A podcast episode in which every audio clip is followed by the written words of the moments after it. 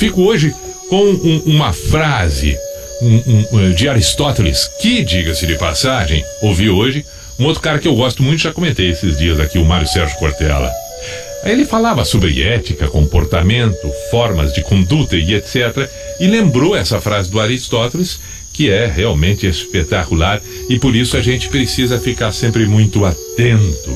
Disse Aristóteles: segue valendo para todo e sempre. A filosofia nos ensinando sempre. O acerto, pense sobre isso.